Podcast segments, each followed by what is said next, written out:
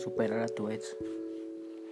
Si te sientes mal porque llegó el fin a tu relación, ya sea por algún motivo, sea malo o bueno, debes de estar bien. Sé que va a doler porque somos humanos y algunas personas tienen buen corazón y saben amar de la manera correcta. Pero para colmo esas buenas personas no son bien correspondidas y eso es lo que más duele. Muchas veces no ven la maravilla de persona que tienen a su lado, no se fijan y por eso sobresale el gravísimo error de cambiarlos por algo mejor, entre comillas. Pero eso es un error. En la vida no habrá otra persona mejor que tú. Solo habrá personas diferentes a ti, diferentes en todos los aspectos, ya sea físico, mental y sentimental. Pero nadie es mejor que nadie. Solamente hay personas diferentes. Este no te dejes bajonear por otras personas. Ve al espejo y mírate. Y solo dite a ti misma o mismo, eres importante, eres hermosa o hermoso. Créate ese amor propio. Hazte inquebrantable de cualquier persona. Sé fuerte y toma decisiones en tu vida.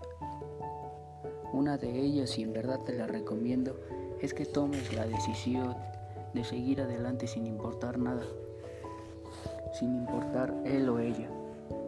Recuerda que para estar en lo bueno primero tienes que pasar por lo malo. No toda la vida estarás así, pero evita estarlo mucho tiempo. Sé fuerte y camina, sigue tu destino. Y algo muy importante, jamás cierres el amor después de una mala relación.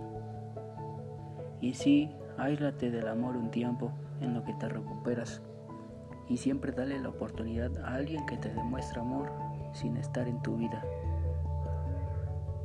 Algo que a lo mejor alguien que estuvo en tu vida no lo hizo. Aléjate de lo malo, sal de eso y verás cómo todo mejorará.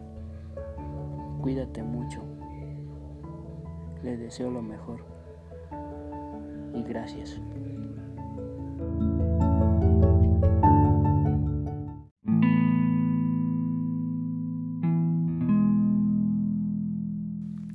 Saben, muchas veces la pareja no presta atención, se olvida de ti y realmente no muestra interés.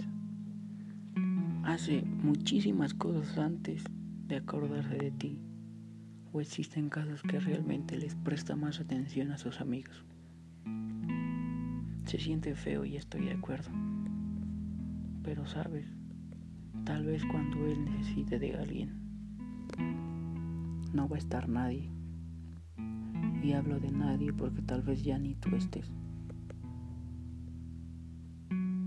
Yo lo que haría sería ya no buscarlo, o ya no exigirle, o simplemente dejar de reclamarle cosas.